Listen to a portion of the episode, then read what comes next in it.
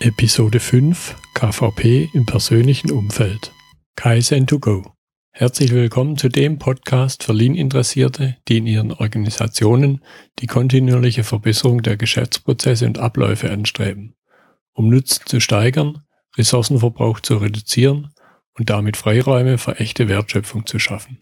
Für mehr Erfolg durch Kunden- und Mitarbeiterzufriedenheit, höhere Produktivität durch mehr Effektivität und Effizienz an den Maschinen, im Außendienst, in den Büros bis zur Chefetage. In der heutigen Folge geht es um KVP im persönlichen Umfeld. Dabei werde ich über folgende Aspekte sprechen. Die eigene Weiterentwicklung und wie uns der KVP dabei helfen kann, schlechte Gewohnheiten abzulegen und neue Gewohnheiten zu schaffen. Ich werde dann die Getting Things Done Methode von David Allen kurz vorstellen und zum Abschluss die Pomodoro-Technik um die eigene Produktivität gezielt zu steigern. Beginnen wir mit dem ersten Teil, persönliche Weiterentwicklung. Persönliche Weiterentwicklung hat für mich viel mit Gewohnheiten zu tun. Über den Routineaspekt im KVP habe ich bereits in Episode 3 gesprochen. Jetzt soll es noch einmal um Gewohnheiten, menschliche Gewohnheiten gehen. Der Mensch ist ein Gewohnheitstier. Er könnte ohne seine Gewohnheiten kaum existieren leben und arbeiten. Er ist ein Gewohnheitstier, im positiven wie auch im negativen. In meinen Augen ist die entscheidende Frage, wie entstehen Gewohnheiten? Die Antwort darauf ist, Gewohnheiten entstehen durch Wiederholung und diese Wiederholung geschieht in einer Abfolge durch Auslöser. Es passiert etwas, bevor etwas zur Gewohnheit wird und es passiert etwas danach. Diese Abfolge wird sehr treffend durch das folgende Sprichwort ausgedrückt, einem Zitat, das unterschiedlichen Wellen zugeordnet wird. Sähe einen Gedanken und du erntest eine Tat.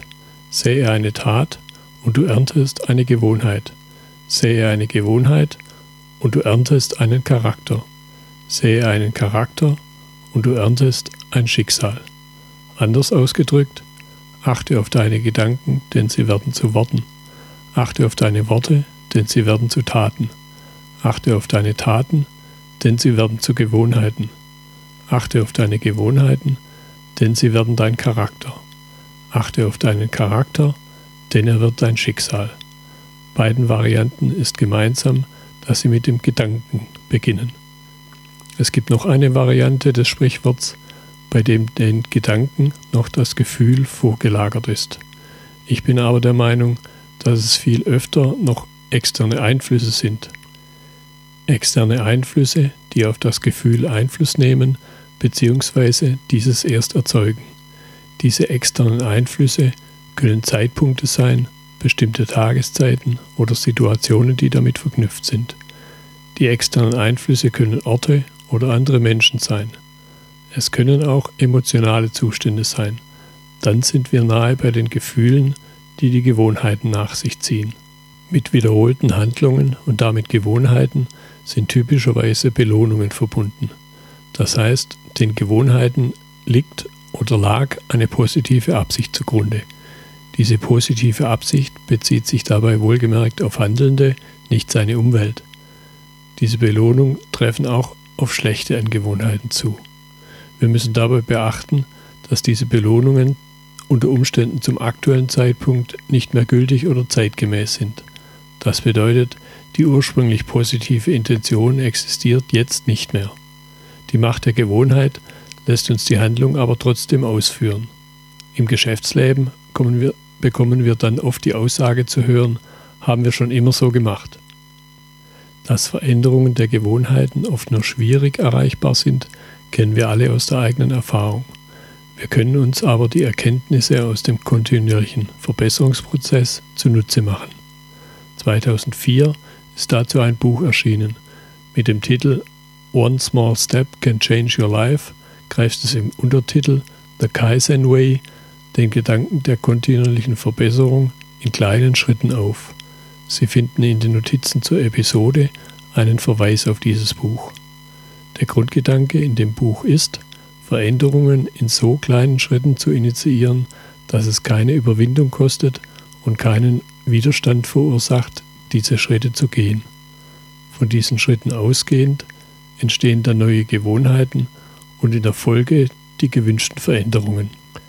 Bei der Vorbereitung für diese Episode habe ich das Buch nochmal überflogen und dabei interessanterweise festgestellt, dass schon ziemlich am Anfang des Buches auf Training Within Industry als die Wurzel von Kaizen verwiesen wird. Dieser Punkt war mir offensichtlich beim ersten Lesen vor einigen Jahren entgangen.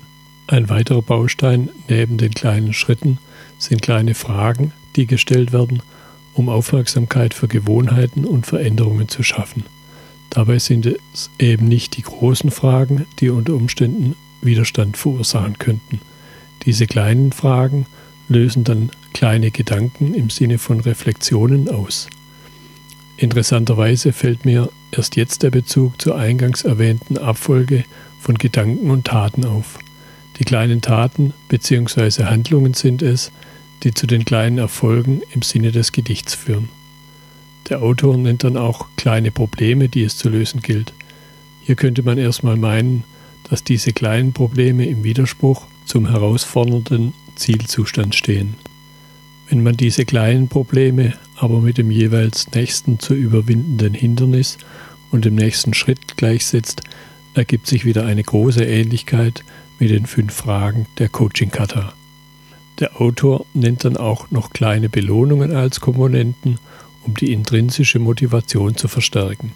Die kleinen Belohnungen waren es ja letztlich, die auch die ursprünglichen Gewohnheit gefördert haben. Wichtig dabei ist, dass die Belohnungen einen direkten Bezug zu den neuen Gewohnheiten haben. Diese Verknüpfung hat auch dann den Vorteil, dass oft bei schlechten Gewohnheiten das ja nicht mehr der Fall ist und damit das Ersetzen der Schlechtgewohnheiten leichter fällt. Nach diesen eher allgemeinen Ausführungen zur persönlichen Weiterentwicklung möchte ich im zweiten Block auf einen Punkt kommen, der meines Erachtens erheblichen Einfluss auf die persönliche Weiterentwicklung haben kann, weil er umfangreiche Freiräume schaffen kann, die für die Weiterentwicklung letztlich auch notwendig ist. Im zweiten Block möchte ich die Grundgedanken des Buchs Getting Things Done von David Allen nennen. In meinen Augen handelt es sich dabei um ein umfassendes Produktivitätssteigerungskonzept im beruflichen, aber auch im persönlichen Kontext. Die umfassende Verknüpfung dieser beiden Welten und der zugrunde liegende ganzheitliche Aspekt macht eine der großen Stärken des Konzepts aus. Der Autor hat das Buch 2001 geschrieben. Mich persönlich begleitet es in unterschiedlicher Intensität schon mindestens zehn Jahre. Wie schon erwähnt, handelt es sich um ein umfassendes Konzept. Der Autor verwendet dabei die Metapher verschiedener Flughöhen. Er beginnt auf dem Niveau der Startbahn und geht bis zu einer Flughöhe von 50.000 Fuß und darüber. Der Autor nennt diese sechs Flughöhen sein Modell für den Überblick über die eigene Tätigkeit, wenn es darum geht, etwas zu erledigen und dies bewusst zu tun. Hier ist also die Liste der sechs Flughöhen. Es beginnt mit der Startbahn. Auf dieser Ebene spielen sich konkrete Handlungen, die Next Actions, ab. Dort greift dann auch das zweite Werkzeug, das ich später vorstellen werde. Die zweite Ebene sind 10.000 Fuß. Hier bewegen wir uns auf laufenden Projekten. Auf der dritten Ebene mit 20.000 Fuß finden wir die Verantwortungsbereiche, unsere Rollen im Berufs- und Privatleben wieder. Auf der vierten Ebene 30.000 Fuß folgen die beruflichen Ziele der nächsten ein bis zwei Jahre. Auf der fünften Ebene mit 40.000 Fuß finden wir dann den Ausblick auf die nächsten drei bis fünf Jahre. Für mich wäre der Begriff Vision hier noch verfrüht. Auf der letzten sechsten Ebene mit 50.000 Fuß und darüber beschreibt der Autor die Relevanz für das Leben im Allgemeinen. Sein Gesamtkonzept besteht aus fünf Stufen, um seine Aktivitäten zu beherrschen. Was ich hier Aktivitäten nenne, ist so begrifflich nicht ganz richtig. Der Autor David Allen spricht im Englischen von Stuff, also auf Deutsch so in etwa Zeugs. Auf der ersten Stufe beginnt das Konzept damit, alles, und zwar wirklich alles Zeugs zu erfassen, was einem tagtäglich so begegnet. Die zweite Stufe des Durcharbeitens ist dann im Prinzip eine Art der Vorverarbeitung Auf dieser Stufe wird klassifiziert, um was es sich bei dem Zeugs handelt. Ob damit etwas zu tun ist oder man es nur ablegen sollte oder einfach wegwerfen kann. Wenn mit Zeugs etwas gemacht werden kann, tut man das einfach, sofern es weniger als zwei Minuten benötigt. Wenn mehr Zeit benötigt wird, kann es entweder delegiert werden oder es wird bewusst und gezielt auf einen späteren Zeitpunkt verschoben. Die dritte Stufe des Umgangs mit Zeugs ist dann das Organisieren. Sie beinhaltet das, was ich mit Wegwerfen, Ablegen, Delegieren oder Verschieben schon genannt hatte. Dazu kommt noch die Zuordnung zu laufenden oder neuen Projekten. Als vierte Stufe folgt das regelmäßige Durchsehen verschiedener Listen. Diese Listen beinhalten die gesammelten nächsten Schritte, Dinge, die in den Kalender auf später verschoben wurden oder eben delegiert. Diese Durchsicht kann teilweise intuitiv erfolgen. Das passiert dann, wenn eine Aktivität abgeschlossen wurde. Mindestens genauso wichtig ist eine wöchentliche Durchsicht, um die Dinge gegebenenfalls neu zu bewerten und zu ordnen. Hier kommen dann wieder die Projekte ins Spiel, aus denen sich auch neue Aktivitäten ergeben können. Auf der fünften Stufe beschreibt der Autor dann mehrere Modelle, wie man am besten entscheidet, was als nächstes zu tun ist. Vom Arbeitsablauf her ist dieser Teil redundant, weil wir über die verschiedenen Formen der Tätigkeiten schon gesprochen haben. Es geht hier vielmehr um eine Form der Metaebene, auf der eben bewusst entschieden wird, was als nächstes dran ist. Grundsätzlich ermutigt der Autor hier dazu, seiner Intuition zu folgen. Er hat trotzdem drei Modelle aufgestellt, die diese Intuition wieder stärker ins Bewusstsein rufen. Beim ersten Modell wird nacheinander auf den Kontext, die verfügbare Zeit und Energie sowie die Priorität zurückgegriffen. Beim zweiten Modell geht es um Entscheidungskriterien für die tägliche Arbeit. Diese beschreibt der Autor als drei Arten der Tätigkeiten. Es können vorbestimmte oder selbstbestimmte Arbeit sein oder einfach Sachen, die halt so anfallen. Man kann also von Selbststeuerung, von Fremdsteuerung oder eben auch von gänzlich fehlender Steuerung sprechen. Das dritte Modell umfasst die schon genannten sechs Ebenen bzw. sechs Flughö Flughöhen als Modell für den Überblick über die eigenen Tätigkeiten. David Allen macht dann in einem weiteren Kapitel noch einen kleinen Ausflug zu Projekten und Projektmanagement.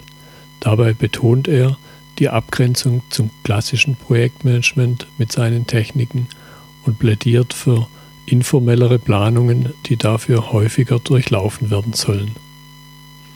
Ein Grundgedanke, der für mich hinter seinem Gesamtkonzept steckt, ist, dass von oben nach unten geplant wird, aber die Umsetzung von unten nach oben erfolgt.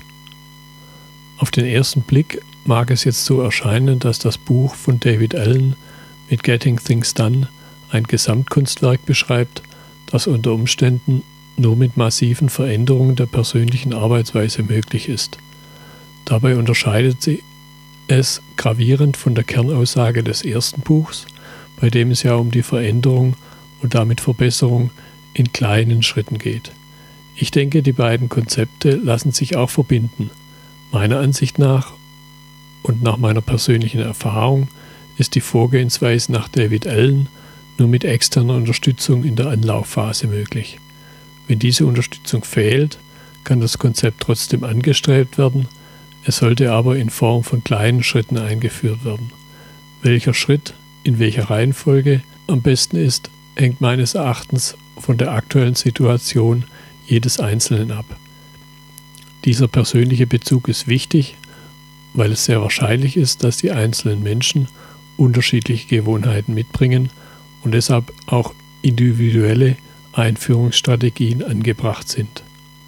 Einen möglichen Ansatzpunkt auf einer sehr tiefen Arbeitsebene beinhaltet der dritte Teil, um den es heute gehen soll. Dieser dritte Teil ist die Pomodoro-Technik von Francesco Cirillo. Die Pomodoro-Technik kann als ein Teil des größeren Konzepts Getting Things Done verstanden werden. Für mich ist es eine mikroskopische Technik, um konsequent an einer Sache dran zu bleiben, für die man sich makroskopisch als nächste Aktivität im Getting Things Done entschieden hat. Vereinfacht ausgedrückt teilt die Pomodoro-Technik die verfügbare Zeit in 25 Minuten Blöcke mit dazwischenliegenden Pausen auf und stellt vor, wie die, mit dieser Zeit umgegangen wird. Sie ist für mich deutlich konkreter, wie die notwendigen Gewohnheiten aufgebaut werden können. Getting Things Done bleibt hier stärker auf dem Niveau, dass das Werkzeug generell vorgestellt und beschrieben wird. Gleichzeitig hatte ich den Eindruck, dass die Kernaussage zur Routine und Gewohnheit einfach ein Mach's halt so ist. Über diese Aussage hinaus bleibt die Technik offen, wie die notwendigen Routinen und Gewohnheiten als solche geschaffen werden sollen. Der KVP-Gedanke an der persönlichen Weiterentwicklung besteht in meinen Augen darin, dass kontinuierlich hinterfragt wird, wo noch Entwicklungspotenzial besteht. Dieses Entwicklungspotenzial kann dann mit geeigneten Methoden und Werkzeugen ausgeschöpft werden. Grundsätzlich geht es in meinen Augen nicht darum, schneller zu arbeiten, sondern das intelligenter zu tun. Dazu gehört auch, das Rad nicht mühsam neu zu erfinden, sondern auf bewährte Erfahrung anderer zurückzugreifen. Es ist aber immer notwendig, die Methoden auf die eigenen Belange und die eigene Situation anzupassen, um letztlich insgesamt damit erfolgreich zu sein. Das waren meine Gedanken zum KVP im persönlichen Umfeld. In den Notizen zur Episode finden Sie Links auf ein paar Blogartikel und die erwähnten Bücher mit weiteren Informationen. Ich bin Götz Müller und das war Kaizen2Go. Vielen Dank fürs Zuhören und Ihr Interesse. Ich wünsche Ihnen eine gute Zeit bis zur nächsten Episode.